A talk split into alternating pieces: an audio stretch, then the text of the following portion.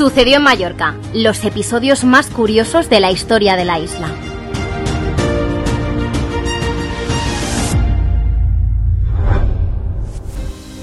Bienvenidos a otro episodio del podcast en el que desvelamos momentos curiosos de la historia de Mallorca.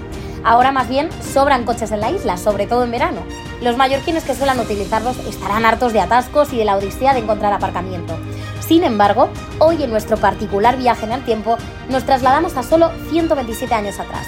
Hace poco más de 100 años llegaba a Mallorca el primer coche a motor. Esta es la historia del primer vehículo de la isla que para más Inri solo funcionó unos minutos. Empezamos.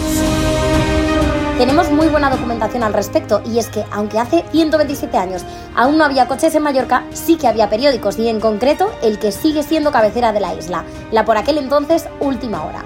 Este periódico narró aquella noticia en primicia, sacando una edición especial la misma tarde del día en que desembarcó el coche. Recapitulamos y nos trasladamos a esta época, finales de 1800. ¿Preparados?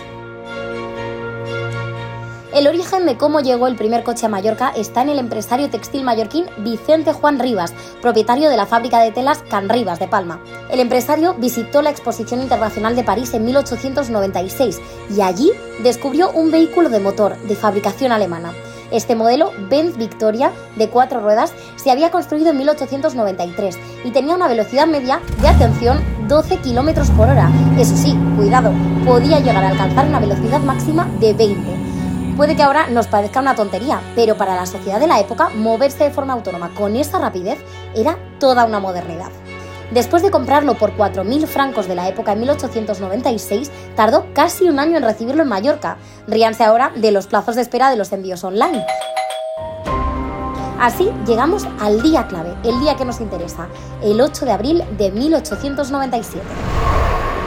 Según contó la última hora en su edición especial aquella tarde, el primer coche de Mallorca llegó a bordo del barco isleño, procedente de Marsella, en una gran caja de madera, y debido a su extrema modernidad, ya tuvo que enfrentarse a problemas nada más llegar.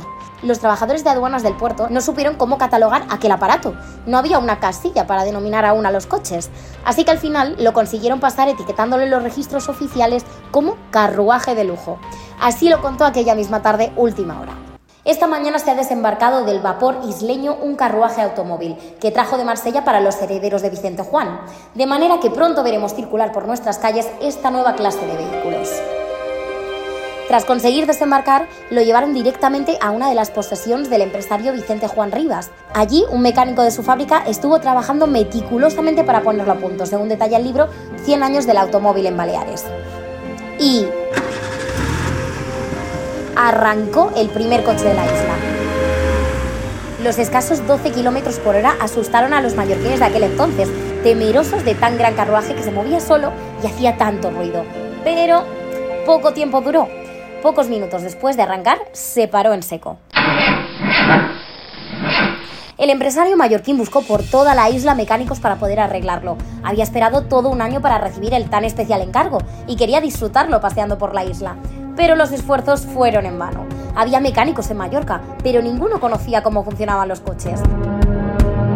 Rivas se hartó y hasta trajo mecánicos especialistas de Francia, pero tampoco pudieron arreglarlo. Parece que el propietario se cansó de tantos esfuerzos y abandonó ese primer coche, aunque no cesó en su afán automovilístico, compró otros vehículos tras aquel primero, pero tampoco con ellos se libró de algunos percances. Por ejemplo, un triciclo Dion Button suyo se encajó en el raíz del tranvía y sufrió un vuelco. De ese primer coche se desconoce su uso.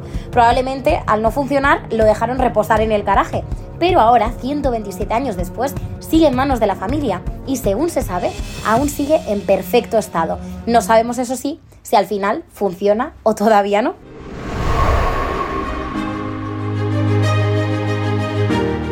Ahora, cuando se encuentren atrapados en un atasco o los nervios puedan con ustedes al buscar aparcamiento, al menos pueden rememorar esta curiosa historia del que fue el primero de todos los coches de la isla.